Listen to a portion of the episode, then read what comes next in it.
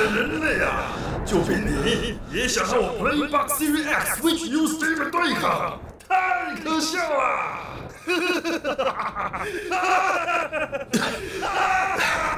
人类或许渺小又脆弱，但当我们团结在一起，就能创造无限的可能，而且还有紫野红值的配乐。宅到出游，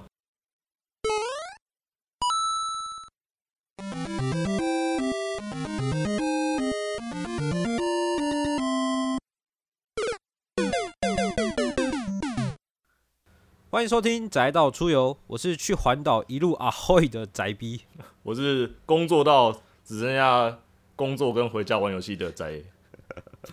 好了，因为我前阵子 宅的很辛苦哦，真的工作真的很辛苦。那我刚好是有一个空闲的时间，所以我有宅逼跟一个伙伴，一个宅宅就一起去环岛了。对，一路上也是因为我们骑车嘛，所以比较无聊，听点游歌，游一下啊会一下也是很正常的。可以加点速，因为道路会比较油，对对对，加要加油啊，对。然后不要打滑就好。对我们这次去也是有拍一些影片啊，然后到时候希望可以剪辑出来放在我们宅道出游的 YouTube 频道，然后大家可以去看一下我们这个宅男真的出游是什么样子。真这讲的，你讲的好像宅男出游就很稀有，然后要拍在纪录片那种感觉。对对对，那个油到底是怎么渗出来的？哈，可以去看一下。对，然后可以先提一点啦，就是我们之前有介绍过那个宝可梦的机台高雷嘛。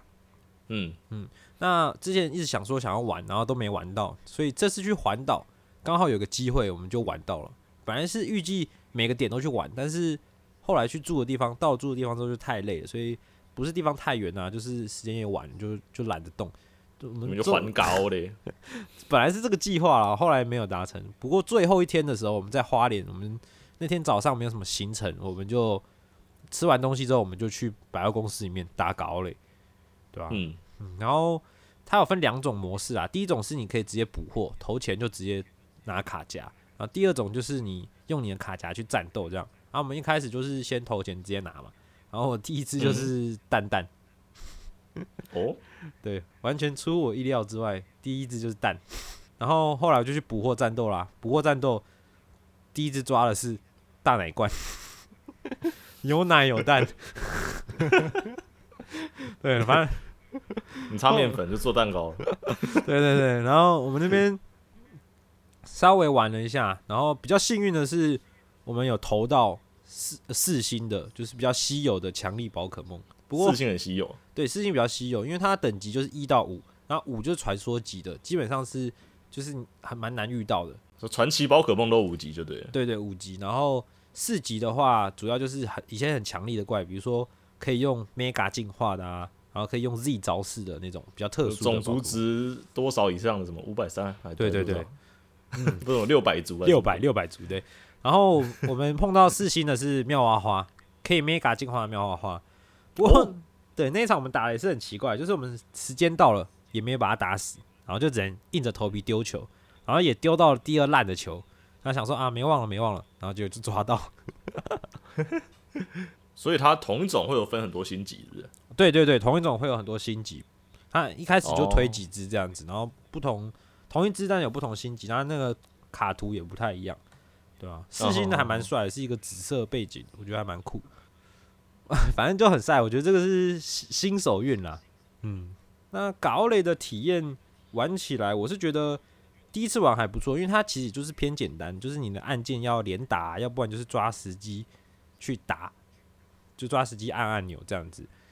机台的按钮就是要连敲用的。对对对，玩起来是不错，但是我觉得游戏性的话，因为毕竟它有一部分是要做给小朋友玩嘛，所以嗯。也没有说那么高，主要是它的收集成分了。就刚才有讲的，有四星卡，然后有五星卡这样子，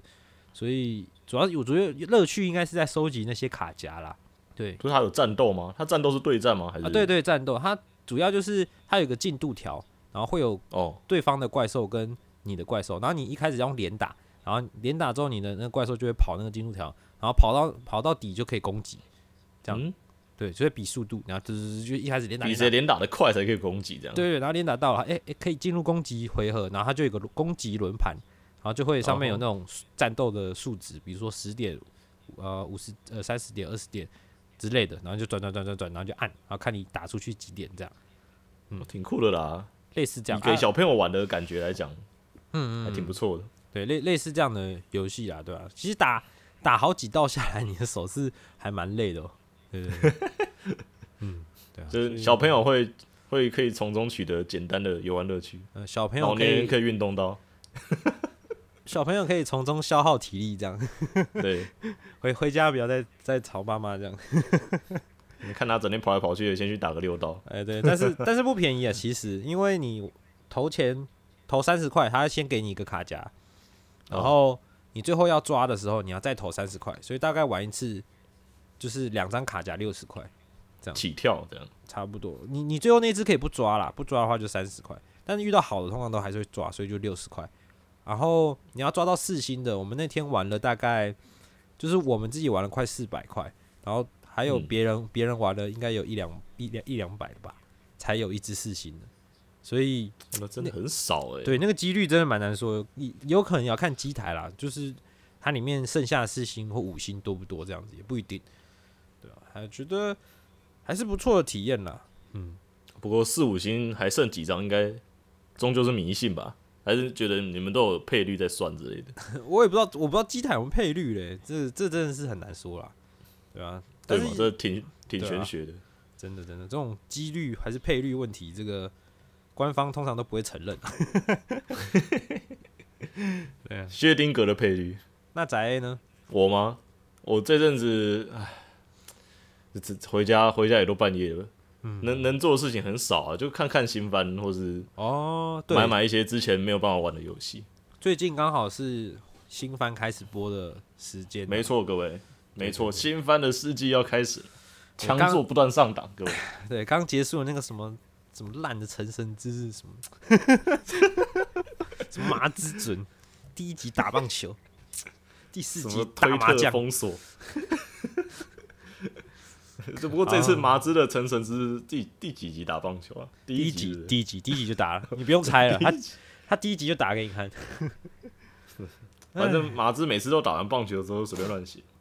难怪他这是一开场他就直接实现自己的愿望了，难怪后面就乱来。难怪后面直接乱写，哎，真的，其实我真的对他抱有很大的期期待啊，但是真的蛮失望的。那个期待的期越来越变成另一种期了。对啊，甚至我觉得比夏洛特可能还烂。嗯，我觉得比夏洛特他不是啊，麻子不就越走越下坡吗？哎，好算了，我们还是讲新番吧。新番不讲难过的麻子准了。对啊，新番你有什么推的吗？当然有啊，大家都听过的《无职转身》终于出了他第一集了。哦，从去年年中，哎、对，年中出了预告 PV，然后因为预告嗯 PV 实在是太像电影了，然后大家看了之后觉得很期待，哦又很害怕，现在大家都不敢抱太大的期待。就是一个预告做了哇，就是帅的跟电影一样的时候，就很不妙的感觉，真的是，很担心经费就在这了，然后剩下的东西就 可能就变成那个火影培恩战那种感觉。哦，对，不过结果出来了，就是这样一路制作组这样子一路跟到了隔年年初，一路延到了现在，哇，第一集好神啊！看了之后泪流满面。真的，他那个作画品质，因为我也看了，我是朋友推我才看的，因为我自己看动画的习惯是不太喜欢看异世界番，就之前就哦觉得太、太泛滥了，所以没有特别喜欢。哎、但他这不是泛滥的代表作吧？它是泛滥前的第一部作品。对对对，但他推了之后，我看，诶，这个动画的作画品质跟他的呃跟他的设定其实都还蛮有趣，就是蛮好又蛮有趣的。它的视觉跟运镜表现那些，还有不不讲品质，还有一些细节的动作，哇，第一集都画的非常好，真的真的，这是这是瞠目结舌，无话可说，嗯，超乎我的期待。值得期待，值得期待啊！他就是对，然后另一部转身番也有出，哦，你说蜘蛛吗？对，转身成蜘蛛也出了，哦这两部都算挺有名的。蜘蛛的话，可能就我觉得可能会想接触的人会比较少吧，哦，因为我觉得我觉得好像挺多人会怕蜘蛛的，哦，虽然我没见过，是就很多人看到有八只脚的，好像就不太行。对啊，对啊，毕竟昆虫有些人真的是，呃，呃哈恰玛可以啦，但是不是每个人都可以。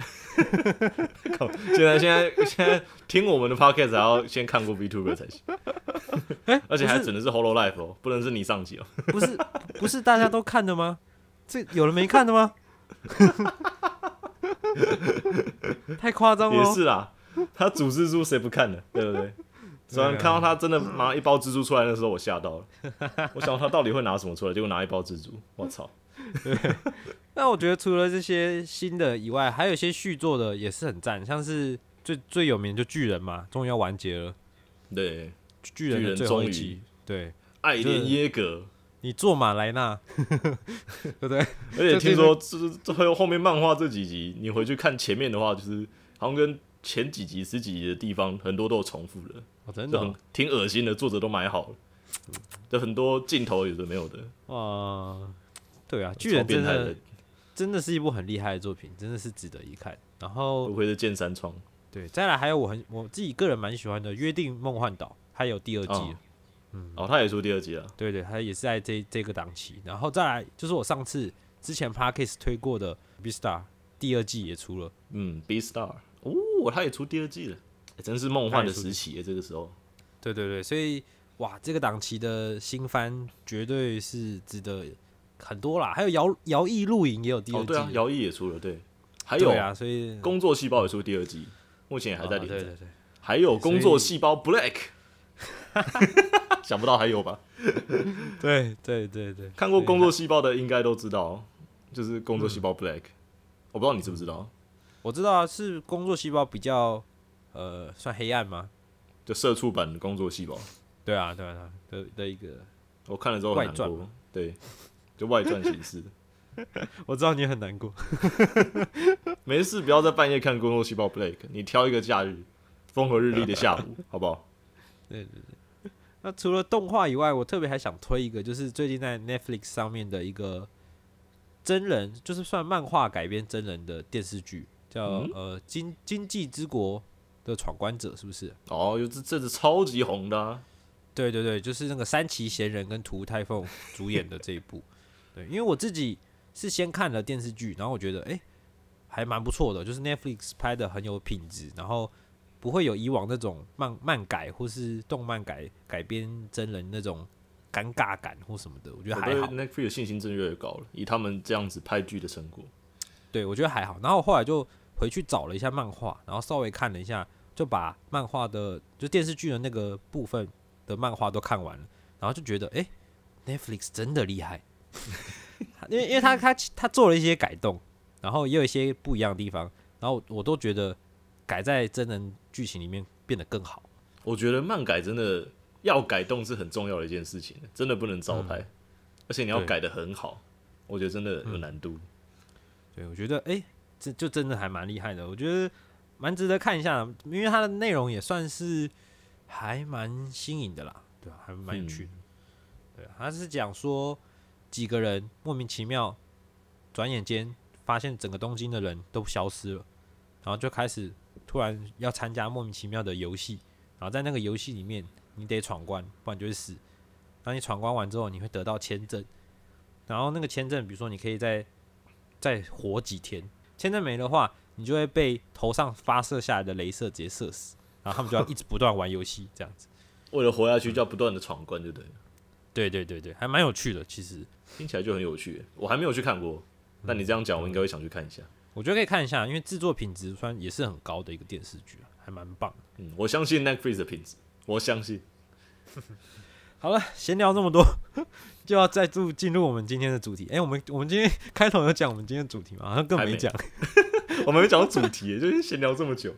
哇，真的是很随性的一个节目哎。那我们今天主题呢是要讲游戏，嗯，我们要讲就是战锤的游戏。哦战锤，战锤其实是一个非常有名的 IP，对不对？对，战锤 Warhammer 系列就是 W A R H A M E R，战斗的战，锤子的锤，战锤。战锤一直以来在国外都挺红的，它的 fan base 在国外很广。嗯，它本来是一款，可以先讲，它本来是一款桌上游戏，哦，然后到后来的，对，它是战棋类，它是就是用一些类似 figure，我不知道怎么讲，就是一些棋子，就战锤的棋子，嗯然后放到一个大型的战场的桌上，嗯，就一个三 D 立体模型的战场，应该也可以有二 D 版的啦。嗯，我个人是没有玩战锤的桌游，就是它原主那一系列，因为很贵。第二是东西都只能从国外订，在台湾好像很少，有的话也是台湾这边代理买到国内。对啊，其实配件这么多的桌游，价格真的是不菲。对啊，尤其战锤的配件真是贵啊，一只都几百几千，而且都真的很精美啦。你放在家里摆一排都不拿来玩都没有问题。嗯，你就想象你拿一堆高价公仔在玩游戏，战锤它的背景主要是怎么样？它的背景要讲的话，我们今天要讲的是中古战锤，中古然战锤。后对中古战锤，然后战锤本身有两个，呃，严格来讲分两种，细分也可以很多啦，但是呃，就游戏上来讲的话是战锤四十 K 嗯，跟 Middle Earth 战锤，就是中古战锤。哦，因为战锤这个，因为故事观之庞大，都可以写成一个字，就是直接是一本字典都没问题，很恶心。嗯，因为因为它算是一个宇宙，一整个宇宙的宇宙观的底下的很多很多很多事情这样子。对，这四十 K 指的是就是宇宙发展的这四十个年，四十 K 个年份，四万年。对对啊这是战锤四十 K，讲的不止关于人类，而是关于就是人类啦、外星人啦，甚至隐藏在太空深处的邪神，到亚空间的恶魔，然后到各式各样的什么虫啦，到我们知道的兽人啊，就是什么东西全部都包含在里面。对啊，其实呃，我因为我之前有听那个六探的 podcast，六探的嗯。podcast 叫巨魔罗比说，他有一集就在讲战锤 Forty K，然后他有哦介绍一些，对对，他有介绍一些专门在介绍战锤系列的一些频道或是一些那个 B 站东西，所以战战锤，你真的挖出来讲的话，真的不知道可以讲几集，非常可怕。对有兴趣的人也可以去听听看六探那个 podcast，然后去了解一下战锤。但是我们今天要特别讲的是中古战锤，对对，中古战锤，因为中古战锤算是也不算新，但它做成游戏比较算是最近的事情。哦是哦最近才做成游戏，呃，也不算，就是我以四五年这个基准来看的话，哦嗯。哦，而战锤中古战锤之所以会红，我觉得很大一部分也是因为多亏了全军破敌，就是全军破敌这个系列的游戏，对，哦，就是全军破敌是一个战略游戏，然后它嗯本身是一个、全军破敌系列本身是一个，诶、因为我们平常玩战略游戏的时候，可能就是这是一支兵，这是两支兵，然后框起来移动，然后攻击这样。但全军不大一样，嗯，全军它是一整批的部队的操控，就比如说步兵连啊、装甲连那种感觉，就一次哦几百人为一单位在移动的一个战争游戏，很酷。然后后来这一系列全军破敌系列呢，它就出了一大堆，就从什么中世纪啦、日本的幕府啦，然后出了什么拿破仑啦，甚至就是也出了一般的类似战争版的啦，然后还有嗯阿提啦，就是出了很多啦。其实它古代系列出了不少，然后嗯一路一路到后来。才有一天，二零一六年的时候才开始跟战锤合作，然后出了全军破敌战锤一，因为战锤系列本身就很适合，我个人认为很适合这种即时战略游戏凑一咖，因为战锤自己也有做即时战略游戏。战锤，而且我看哦它平台还蛮多的，对啊，游戏平台，它甚至连 Mac 都可以玩诶。对啊，全军破敌本身其实他们一直都做的很广泛的平台，不会像什么 Xbox 之类只能在 Windows 上。然后全军破敌本身是这样的一款游戏嘛，然后尬上我们战锤之后很酷，因为诶、我刚刚讲过嘛，战锤有很多种种族，是我们先讲中古战锤好了，因为中古战锤本身这样讲，你觉得奇幻世界有什么种族？奇幻世界一定要有呃矮人吧，人类吧，巨人吧，妖精吧，有龙之类的吧，有还有什么半兽人，有，对吧？这一定要的吧，半兽人。嗯，你觉得还有什么？还有什么？诶、我狼人，狼人就半兽人了吧？有，而且它里面不也不算上是是另外一种东西。哦，真的假的？还有分这样子？嗯，哦，感觉感觉很多嘞。简单来讲，就是你想得到的奇幻世界该有的种族，战锤全部都有。哇，这么多！它个超级的超级奇幻世界异种族大杂烩，是非常疯狂的一个东西。它很细哦，细分到比如说精灵还会分什么高精灵啊、高等精灵，还有黑暗精灵，然后还分到什么木精灵，就有很多交织在一起的。因为呃，中古战锤自己本身算是有一部设定小说，小说啊、设定啊、外传啊，各式各样的东西。然后可能这本书写到呃兽人啊，然后下一本书可能写人类，然后什么兽人这本书又写了一个什么啊，其实兽人还有别种，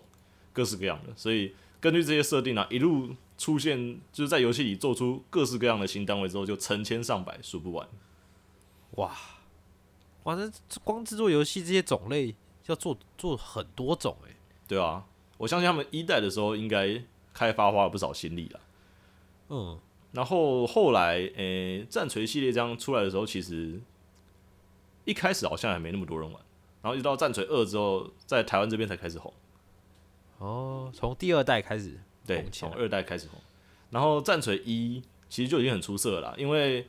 全军破敌系列这种操控一整批兵啊啊，直接讲不论全军破敌，就是讲全部的战略游戏好了。比如说你操控一群中世纪的士兵战斗的时候，其实战法大部分都很单一。嗯哼，呃，我不知道你清不清楚我的意思哦。比如说，呃，你操控了一群，比如说前方一排长枪兵，然后后面一排工兵，然后你又有骑兵，那大部分人的玩法可能就是呃，骑兵什么枪兵挡在前面，工兵在后面射，然后骑兵去突击敌人嘛。哦，说战略其实还蛮固定的，对，这战略其实以古代兵法战略来讲，其实很多是比较单一的，比如说什么嗯围攻啦，什么什么直接从侧面侧袭啊，这些比较单调的设定。但是嗯在战锤一样只有围攻侧袭，然后一样只有这些东西。但是有一些有一点不一样的就是，你操控的不是全都人类，你不能忘记你操控的是异种族。哦，而这个差异会让对这个差异会让战术上有非常多的不同的效果。哦哟，怎么说啊？有没有个例子？嗯，可以先讲讲，比如说战锤里的鼠人，中古战锤里有一个叫鼠人的种族，对，鼠人老鼠人，对，老鼠人。但不是那个忍者龟的师傅。就是那个样子，只是哦他比较邪恶，然后平常都吃有毒物质，然后就就会不断流口水，然后还吃自己人的那种版本。哦，OK，对，完全不像他们师傅，对不起。然后 他他师傅吃披萨 呃，他他们应该看到披萨会很喜欢。哦，好，对，鼠人哦，鼠人在中古嗯战锤里的设定是传说而已啦，没有人知道起源。他在嗯设定里面的话是，诶、什么一个神明哦，叫做大脚鼠创造出来的大角鼠，对，大脚鼠、就是一个老鼠头上两只大大的，类似雄鹿的弯角那种感觉，山羊的弯角，哦。设那还叫老外观感觉是那样。嗯对，反正大角鼠创造出了鼠人，然后，诶、鼠人的天性呢，就有点像老鼠那样，就是他们嗯，爱吃东西啦，然后自私，然后贪婪，对杂食，然后那种喜欢那种阴暗啊、潮湿的环境，嗯，然后讨厌阳光啊，各式各样的，然后总是群聚在一起，一坨一坨的，嗯然后分批行动，就是要么就是一坨人一起行动，绝对不会落单，然后以多欺少这样，就是鼠人在中国战锤给人的感觉。原来如此，嗯他们自私自利到连自己人都能杀，自己人都能吃，哇塞然后为了为了单纯贪婪的事情，就是连比如自己的头头领上司啊，军队的领袖都可以杀掉，甚至这样都行。哇，这这这根本就是快跟迪士尼那只老鼠差不多嘞。对，然后 然后鼠人在游戏中古战锤的鼠人呢，在游戏里面，因为他们鼠人有自己开发出一套独特的科技系统，嗯哼，他们有研发关于次元石这个东西，是别的种族几乎都没有涉猎其中的一个有毒物质的石头。简单讲，就辐射石头啊。哦，他们很爱吃原石，他们超爱吃原石的。吃原石在鼠人里面还是一种货币单位，然后他们就拿它来改造，用类似它的辐射能量那种有毒能量来创造各式各样的武器。有毒的武器，没那么简单，的确是有有毒的武器，但同时他们还不小心开发出了像是格林机关枪、狙击枪，还有什么自杀炸弹那种类型的东西，还有核弹之类的，也被他们开发出来。蜀人的科技这么进步哦，他们科技虽然听什么机枪啊、步枪什么好像很进步，但他们就是生活在下水道、这种水沟里面那种东西，然后每天都吃那种 烂食物啊，有的没有的，就是一种很极端的一个很奇特的种族。啊，就我刚刚讲的，比如说你，比如说人类的骑兵们啊，哦，我这一群人类的重骑士往前冲，结果前方就是一排蜀人的格林机枪兵，前方谁也没有站，直接把你的骑士打成蜂窝，哦，那很可怕，那场面，一排一排直接扫射对，一排直接扫射过去，骑兵直接死光光，就什么场面都有。哦。它有些特定的武器类种，只有某些种族会使用，这样子。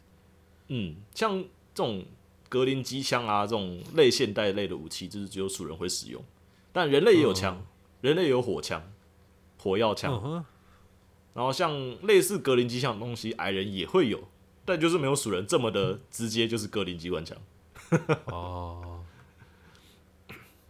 然后像人类的话，因为我刚刚讲人类也不是省油的灯嘛，因为人类自己本身也有研发各式各样的独特的科技，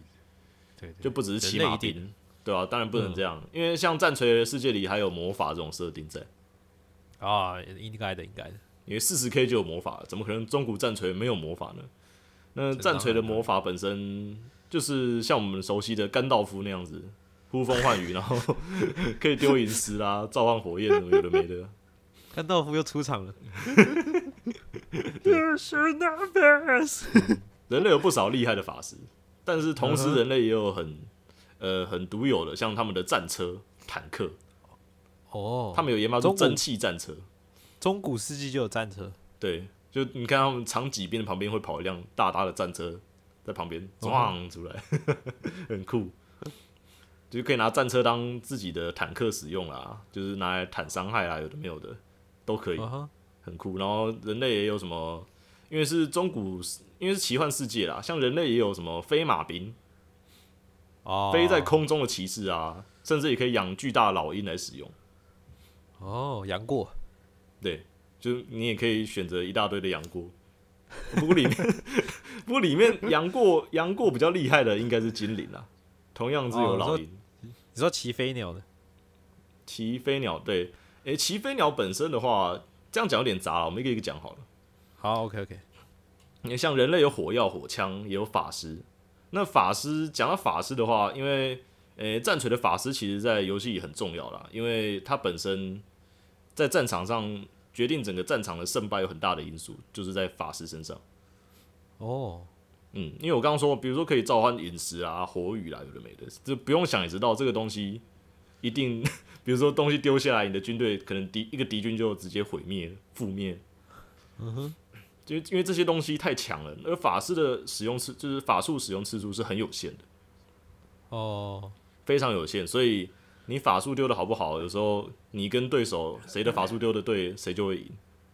等于是大招吧，就是你要有开到开到大招的关键。嗯，诶、在游戏里面有一个叫魔法之风的东西，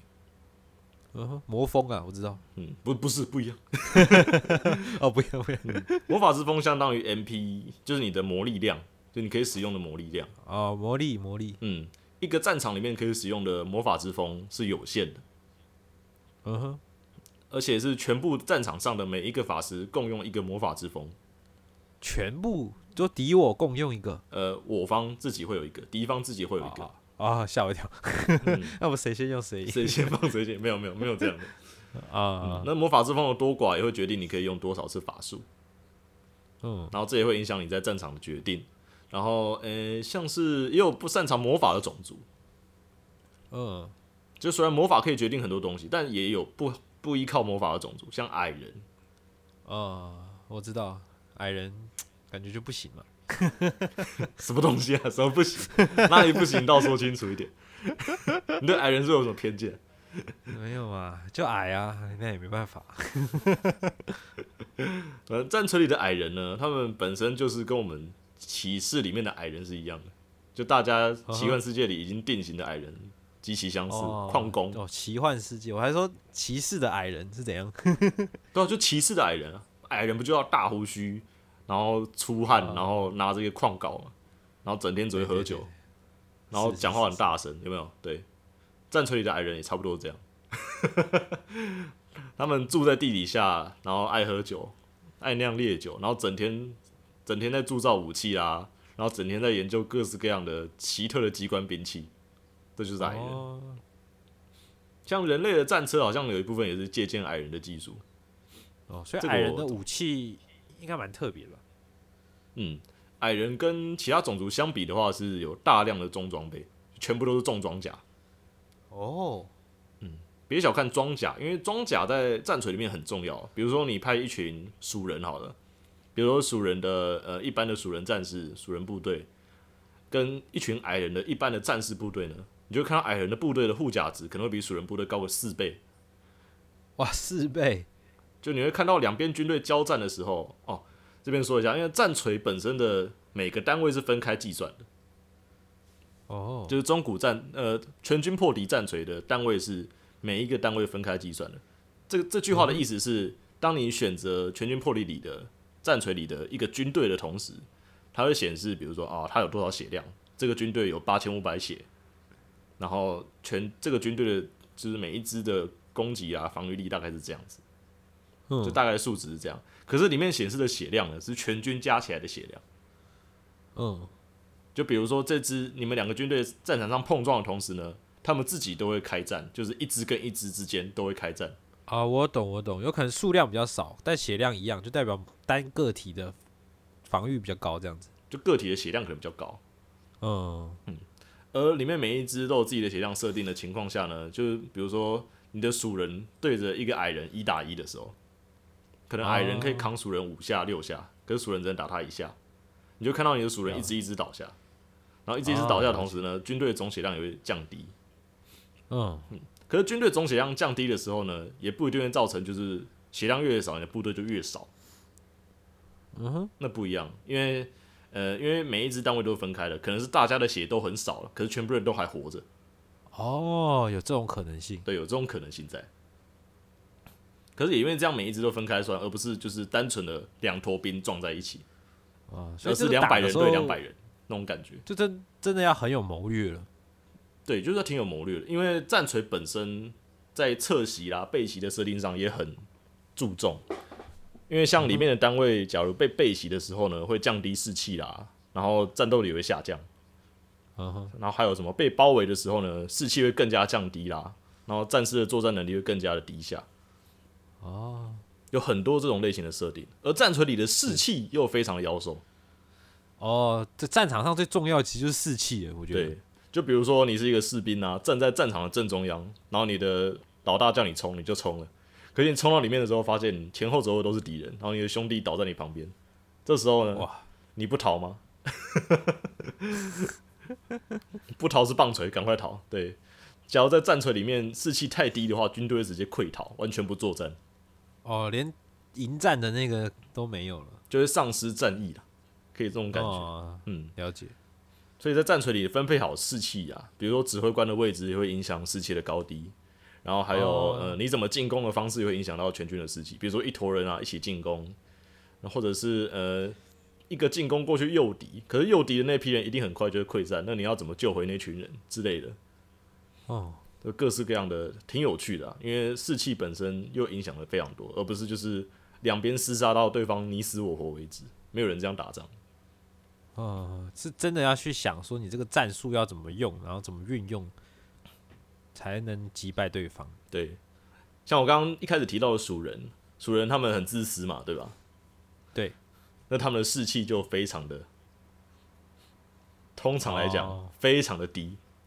不团结啦，对，非常不团结哦。蜀人只要看到队友倒下就会逃走，嗯，鼠辈嘛，对，所以你常常，假如你是其他种族的军队跟蜀人开战的时候呢，常常就是第一场冲过去之后呢，就是直接把蜀人军队全部冲散，就蜀人全军溃逃。哦但是 但是溃逃的同时呢，士气恢复了又跑回来，就变成一场很很奇特的持久战，也会有这种情况发生。嗯哼，而矮人本身的士气呢都非常的高，就他们甚至被魔法直接击中啦、有的没有的情况下，矮人可能还不会降低士气，又继续站在那。哇，人矮志气高，对他们的嗯，他们的守备能力非常高哦，因为矮人大致上都跑不快，但是他们很擅长站在定点战斗。嗯哼，然后他们本身又有类似符文，用符文来抵抗魔法，就会有魔法抵抗力的这种效果。哦，还有这种，对，然后又皮粗肉厚，所以矮人假如架起来防守的话，很少军队冲得过去。而且矮人自己本身也不缺乏火药武器，就单论火药兵器上的话呢，楚人是第一名的话，矮人应该就算第二名，是非常强力的。哦，矮人之后呢，像还有精灵，呃，精灵在战锤里面呢分了很多种，不过先统一讲大致上的精灵的话呢，全都是武艺高强的高手啦，然后寿命很长啦，而且比人类还要擅长使用魔法。呃，应该的吧，精灵。对，像精灵很多能使用的魔法的范畴都比人类大很多，比如说人类能用六种，精灵可能就能用八种啦。那甚至法师细节来讲的话，就是各式各样种类的法术能选择的也是精灵比较多。嗯，嗯，而精灵本身他们自己他们的特色呢，就像是今年的弓箭手都特别强，就是我们 启 又要讲到启示了吗？启示的精灵里面，精灵都是弓箭手特别强嘛。对，战锤里的精灵，中古战锤里的精灵的弓箭手呢都特别强，尤其是我怎么又浮？嗯，你浮现了什么？我好像浮现了一个很明显的跟甘道夫的那个同一个世界观的人呢？为什么？卖热狗的那个吗？对，有也有勒古拉斯。嗯嗯嗯，然后呃，精灵弓箭手强以外呢，精灵的在二代的话呢，精灵的近战步兵们也都不错。嗯，哦，呃，讲难听一点，在二代里面，精灵好像没有缺点。真假？精灵那么强势？在二代啊，因为二代多了高等精灵，在一代的话呢，有木精灵这个种族，嗯哼，然后到了二代多了高等精灵跟黑暗精灵哦，就是后续的中古战锤的故事。那高等精灵跟暗精灵基本上都是不太有弱点的，就他们有强大的、呃前排，有银甲卫士啦，有什么飞有什么银甲骑兵，然后甚至到凤凰啊之类的东西都有。哇塞，战锤里面有各式各样的怪兽，然后精灵自己本身就有龙啊，有凤凰这两种。而怪兽在战锤里面也很重要啊，因为其他的一般的战略游戏里面通常不会有什么巨兽单位，而战锤的特色就是巨兽单位存在于游戏里面。哦，还有很很多兽在里面。对，比如说一支矮人部队可能七十个人八千血量，然后精灵的一只凤凰自己可能就七千六百血，一只在那里。哇，就是战锤里的巨兽单位，就是实力可以跟一个军队并肩，就是并驾齐驱的一个巨兽，可以直接放到战场里面，然后让你直接指挥来作战，这也是战锤的浪漫之一。欸这很有趣诶。其实就是你除了在控制兵的时候，你还有各种怪兽可以加进去你的战场，但感觉变化就更多了。对啊，就可能你平常的作战，比如什么啊侧击啦，刚刚讲绕背包围，可是假如这个时候你要包围的是一只龙，那你可能就要三思而后行。嗯 对，可能就是你的军队反而变得死伤惨重。就比如说派了呃不擅长对付巨兽的单位去对付巨兽的时候，就会发生非常非常大的问题。了解，还是可以，也可以拿巨兽去打巨兽吗？可以，可以巨兽打架。如果你想想看哥吉拉那种感觉的话，你可以看，就是在游戏里可以看各种巨兽打架，而且制作组很懂。制作组超级懂的，嗯因为战就是各式各样的巨兽之间的打架都有独特的动画。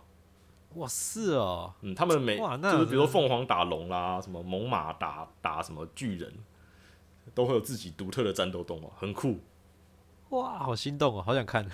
超级帅的。好奇人可以上网查查看，就直接查那个 Total War T O T A L，然后 W A R，然后 Warhammer、战锤，然后就可以，然后查什么巨兽啊 P K 有的没有的，可以可以直接查到你想看的什么巨兽 P K 的那个动画，哇，这是男人的浪漫啊，就是要看巨大怪兽在那边互烤。真的，欸喜欢巨兽的话，真的很适合玩战锤，因为里面有一些战斗策略上，甚至有什么所谓的舰队海啊，像精灵里面很有名的战略就是新龙舰队海，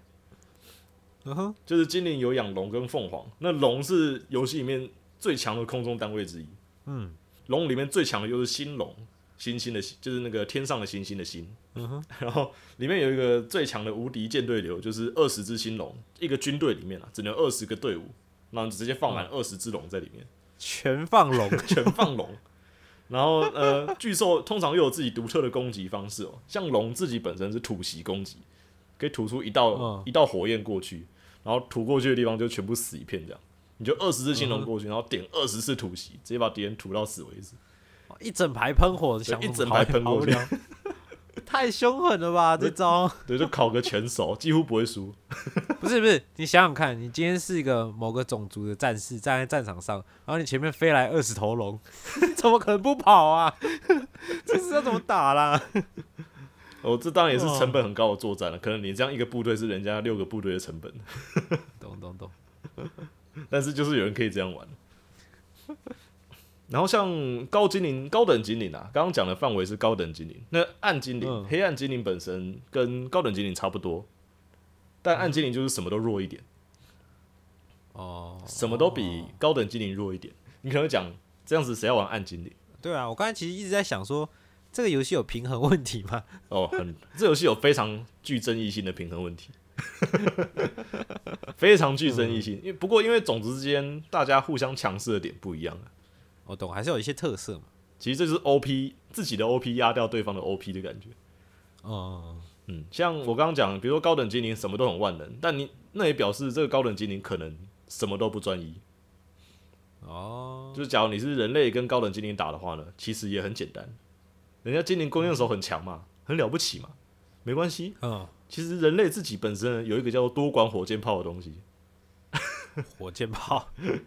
叫做末日风暴火箭哦，是人类的实验性工程武器，全部都被大家玩家拿来打人类，就是拿来打部队，不是拿来攻城。哦，我懂懂。末日风暴火箭其实直接讲就是多管火箭，它就是一个多管火箭车，然后射五六个飞弹过去，然后炸一整片。然后，假如今年的弓箭手很准嘛，那我就在今年的弓箭手的范围外用火多管火箭车把人家炸个稀巴烂就可以了。就这么简单。你射弓箭，我射那个飞弹。对，然后精灵可能看人类都射飞弹，那我就派一群龙过来，一物克一物，就各式各样的。对对对，呃，讲到暗精灵嘛，暗精灵虽然什么都比高等精灵差一点，但暗精灵本身有个很独特的经济制度可以玩，哦，因为高等精灵都都叫高等精灵，他们其实挺傲慢的，然后他们自己有自己的呃外交系统啦，什么王朝系统哦，那有兴趣的人可以自己去看看，就是呃政治系统，就是你可以参加宫廷内斗。简单讲就是高等精灵宫斗剧的宫廷内斗，就是你可以上演宫斗剧，你可以透过得到一些皇宫的权力筹码，来换取跟谁的关系变好，或是谁的关系变差哇。是它游戏内容其实也不是只有在战争的，里面还有一些这种奇奇怪怪的。对，内政上也有很多自己独特的奇奇怪怪的系统，像高等精灵哇强调就是权力斗争、宫廷内斗。那黑暗精灵的话，今黑暗精灵的话呢，本身呢就是主打一个叫奴隶制度的东西，哦，我懂我懂，他们集权了。对他们集权了，他们就是会把外种族的人全部变成奴隶，然后奴隶会变成暗精灵本身独特的一个劳力系统，可以让你赚钱。啊，然后你越多奴隶，钱就越多，你钱越多，军队就越强，有也越多，因为你可以负担的军队也越大。嗯，然后之后你可以用更大的军队去抓更多奴隶，直到全世界都变成你的奴隶为止。哦，了解。嗯，暗精灵，呃，有一些呃战锤的新玩家去问老手玩哪个种族好的时候，可能都会问，都会说是万能的高精灵、高等精灵。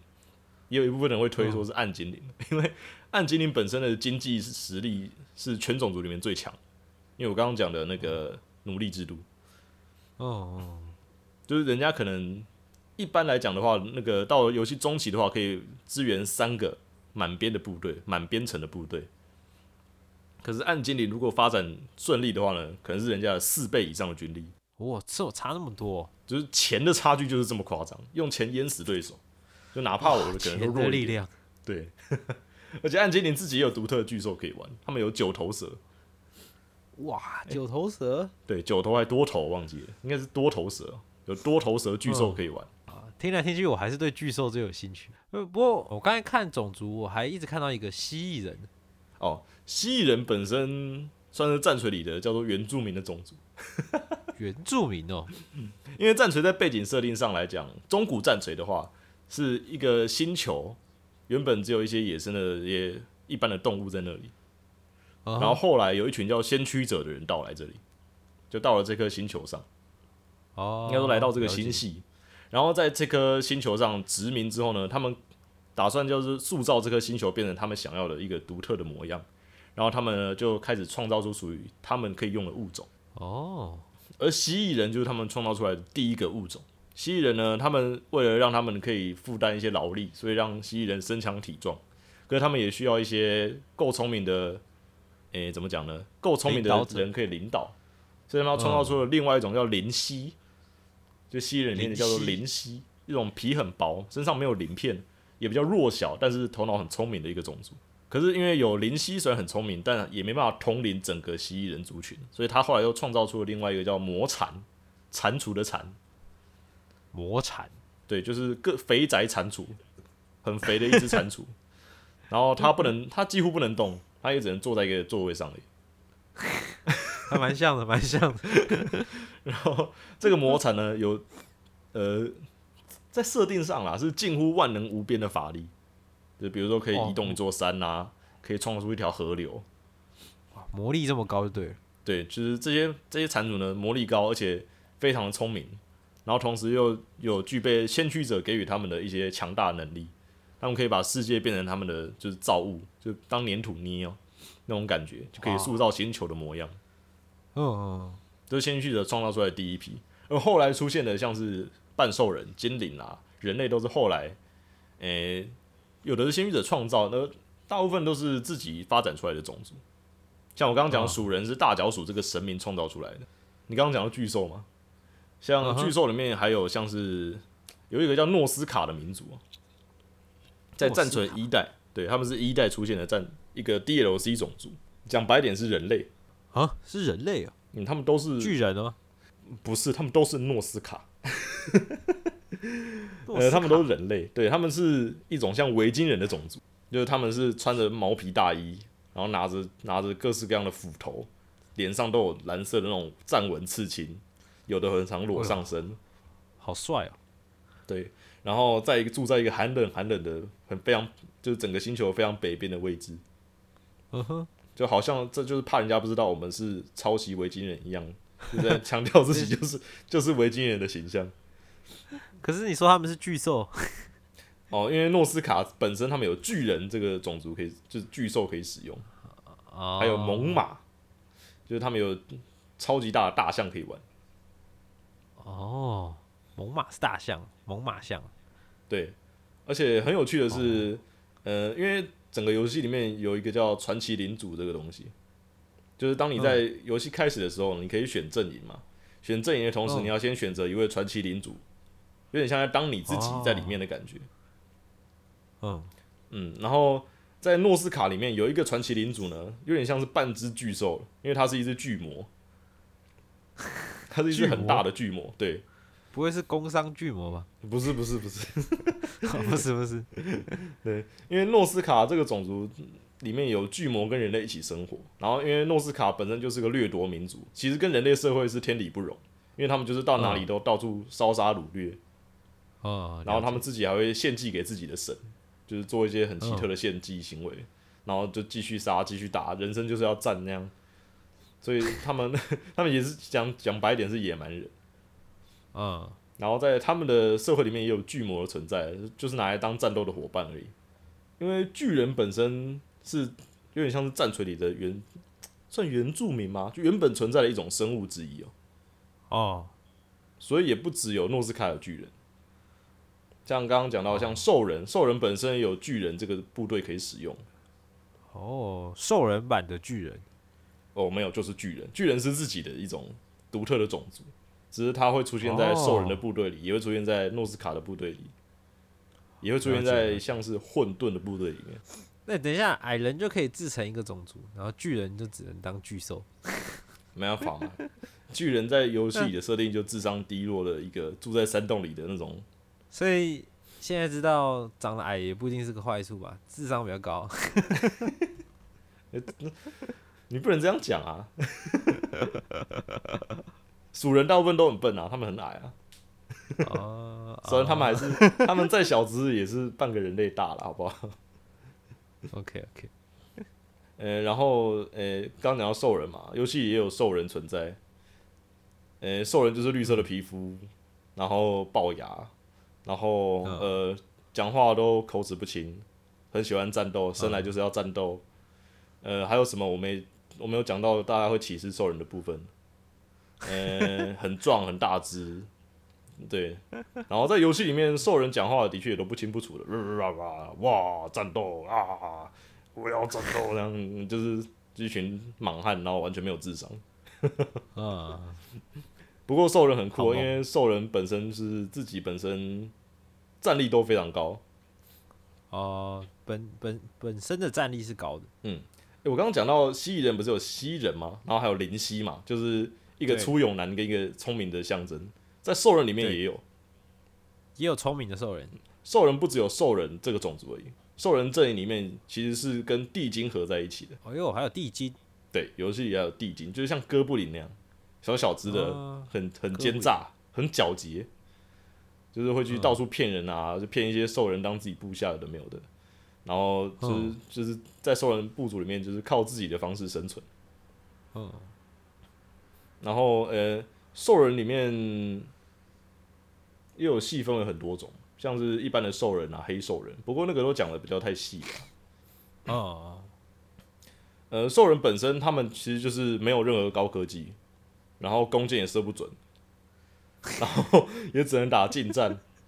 可是硬冲硬冲莽冲可能也冲不太赢矮人，就是 谁要玩兽人？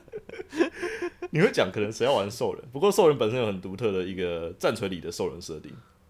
嗯哼，这是跟四十 K 里的兽人设定是一样的，那就是兽人并不是生物这件事情。哈，嗯，在战锤里的兽人不是不算生物，严格来讲，他们是兽人不算生物嗯，他们是一种植物。哈，那是植物人。只要有有调查设定级的人的话，可能会注意到，就是人类调查兽人的情况的话，不管是四十 K 还是中古战锤，都是同一种，就是兽人本身会打喷嚏，那是他们的繁殖方式。啊，对，他们打喷嚏不只会传染武汉肺炎，他们还会就是繁殖自己，因为兽人本身是孢子长成的一个东西。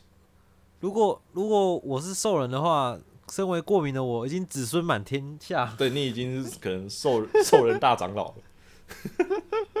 自己生一个国家的兽人。对，兽人呢身上会一直散落孢子，就比如说自己的断肢啊，然后兽人的流的血啊，然后兽人打的喷嚏里面都含有孢子，孢子会长到地上，然后长出一个新的兽人。在游戏里感受不到这个强大，对不起。不过，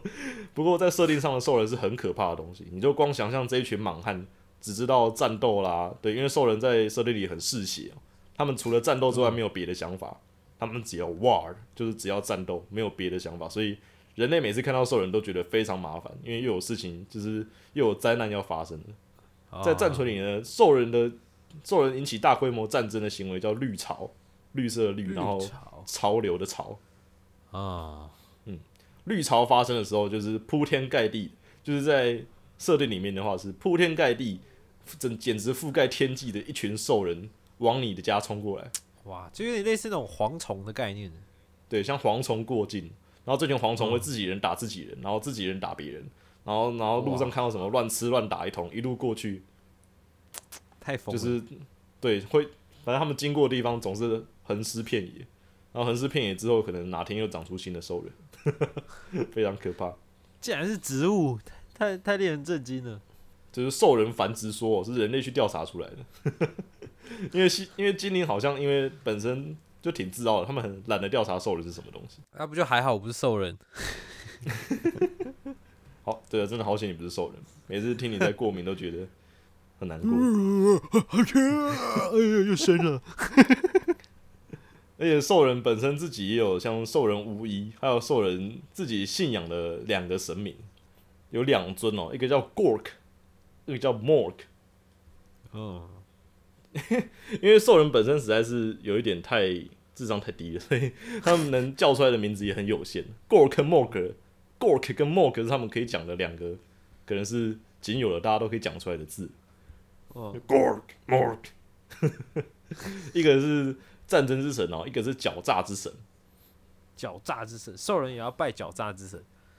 对，只是就是这狡诈之神虽然挺狡诈的，但是真的能让狡诈之人欣赏的兽人好像也不算多了。但兽人里面设定上能带兵打仗的都是够聪明的啊，就是已经能运用战术跟有一路打滚上来的兽人哦，也很不简单。哦，然后像我刚刚漏讲的，还有一个种族是吸血鬼，在战锤一代也有出现。哦，连吸血鬼都有啊！对，有吸血鬼哦。他们在外观上呢，呃，在游戏里的话呢，其实有点像是是中世纪贵族的感觉哦，就是绑一个沙龙头，女生绑一个沙龙头啊，然后男性穿着那种高贵的礼服礼服装备，只是还是会穿着盔甲就是了。然后，诶、吸血鬼本身有点可以把它看作是不死族的感觉。哦，不死族对吸血鬼自己本身呢，会就是诶、召唤死者，复活尸体。啊，绘图转身在游戏里，吸血鬼部队呢都只能用近战部队，都没有远战部队。哦，他全部都近战了。嗯，他出远吸血鬼的远程攻击方式只有吸血鬼少数的法师可以进行远程攻击，但是那个可以可以算是没有吧。简单讲，吸血鬼就是近战专家，但是近战上面有点尴尬，因为打不赢兽人，你打不赢矮人，那吸血鬼超烂，然后远战的话呢，又被精灵射爆，又被矮人轰烂。呃，或应该说属人的机枪兵可能直接可以把吸血鬼射成智障也说不定。吸血鬼的优点就是他穿那个套装蛮好看的。这是其中一个。但是，但是，但是，但是，吸血鬼本身呢，别忘记可以复活死者。吸血鬼哦可以在每一次的战场结束之后呢，从战场上拉起尸体，然后拿来当做自己的军队。到了游戏后期，吸血鬼的军队甚至是零成本的军队，也可以这样讲。哦，了解，这是他他的优势是在这里。嗯，吸血鬼只要呢领主，你的领主啊，传奇领主，你的军阀没有死掉的话呢，你就可以不断拉起死掉的军队，做零成本的军队出来，然后不断的消耗对方的军队。哦，所以他主要是跟别人耗资源的啦。嗯，呃，战锤的吸血鬼是没有后期的，就是 尽力的耗死对方，尽力地压、嗯用数量压过对方是吸血鬼的重点。嗯，像我刚刚讲，比如像兽人在设定上的数量可能会比你随随便想想都会比吸血鬼还要夸张。不过在游戏里还好啦，有经过相当程度的平衡，所以大家不用太担心。吸血鬼还是可以海过对方的。怎么听起来这游戏就很不平衡啊？我高等精灵先玩起来再说嘛。真的比较推荐新手玩战锤的时候先玩高等精灵啦，因为真的什么都会。嗯，然后像我刚刚讲的热狗拉丝，如果你真的想玩热狗拉丝的话呢，要玩的是战锤一代的木精灵。哦，木精灵。嗯，因为木精灵本身呢，全都在射箭，就木精灵的近战部队不行，它的巨兽单位哦还不太行，它的骑兵单位呢，呃，在二代出来之前呢不太行。精灵只有一个东西，就是射，一直射。木木精灵只能一直射下去，没有别的方法。因为木精灵全部的人都可以边走边射击，你可以想象战场上是什么画面。只能射了。对，你就看到一群军队追着木精灵的屁股跑，然后木精灵一直射击，一直射击，然后敌兵敌军就一直叫你不要跑，不要跑，然后精灵继续跑，继续射，然后直到他们跑到什么地图的边边没得跑，被杀掉为止。这场战斗都会无止境的持续下去，这就是木精灵。别那么悲观，因为因为木精灵本身还有别的盟友。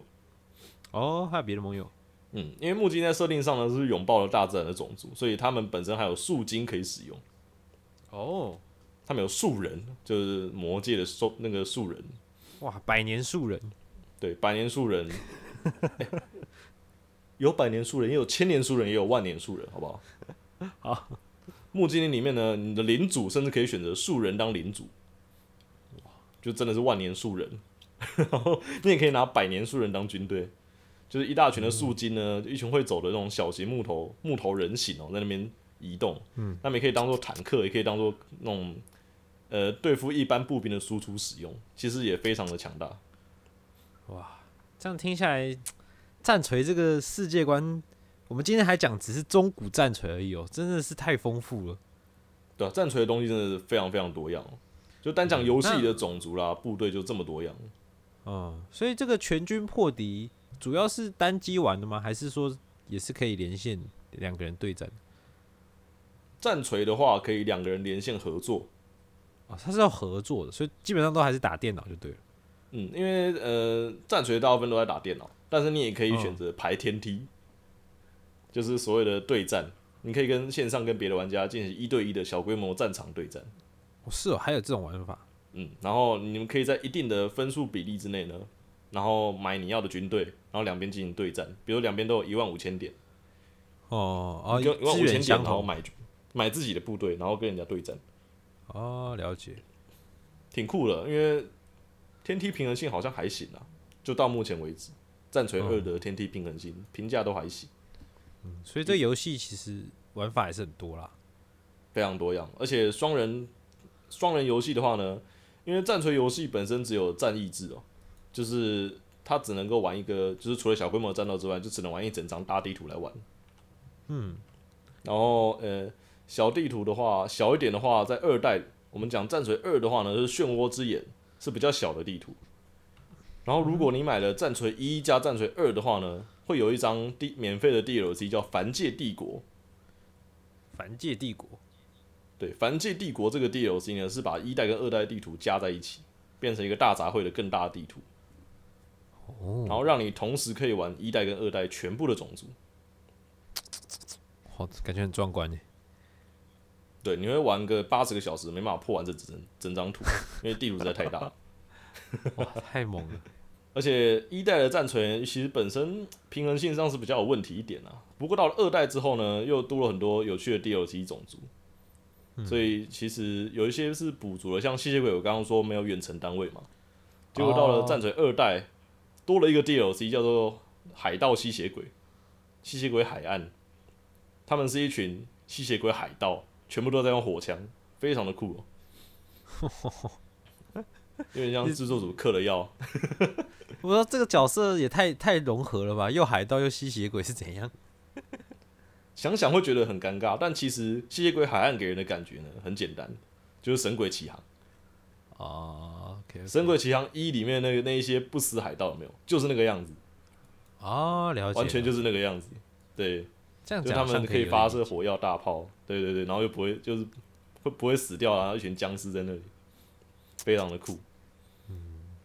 然后到了二代也多了像是木乃伊这个种族啦，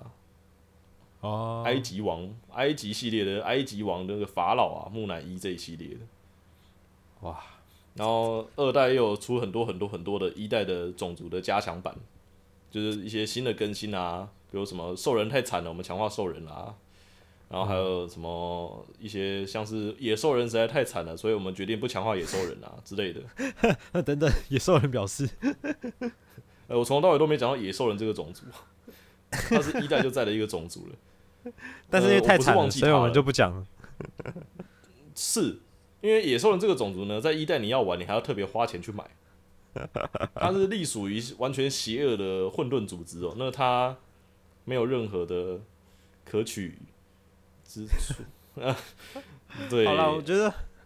讲那么多种族，我觉得一定有些人听了应该还蛮心动的。像我自己是对这个巨兽对决还蛮心动的。哦，巨兽真的很赞。对啊，那有些人也是很喜欢这种奇幻世界的一些设定啊，可能对某些种族什么兽人之类的情有独钟，也是不一定啊。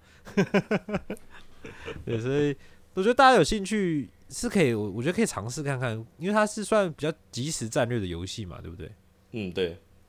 对吧？它除了很很丰富的世界观以外，还要再动一点脑袋，然后有点谋略，我觉得应该玩起来是蛮不错的体验的。还不错啊，因为它是一个很少见的，就是可以大规模发生战争的一个即时战略游戏。我个人觉得，它甚至比较好的游戏体验是，你把你战斗过的东西呢录下来之后呢，我记得它有战斗录像，然后你回头去播，然后你可以自由的在场上看每一个士兵战斗的模样。哦，我懂，你在玩的当下可能没办法那么仔细，对，之后再回去看，哇，那其实还蛮不错的。好了，那今天的宅道出游时间也差不多了。呃，介绍这个丰富的世界观，战锤的世界其实还大得很的，那绝对值得我们去探索，然后去体验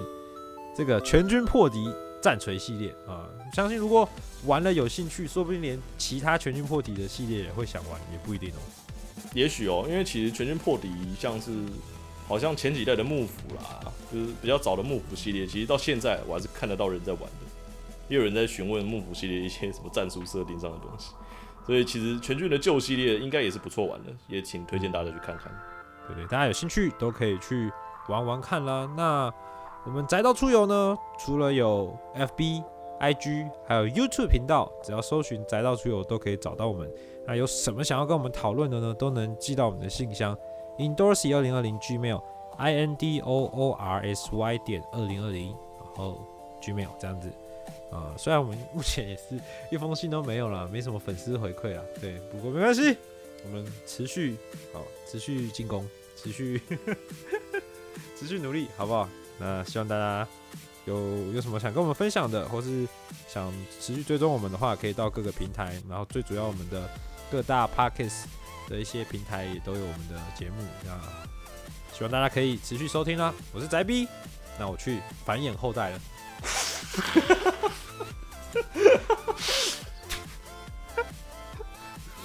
一 一定会生太多。你能不能再打喷嚏？Música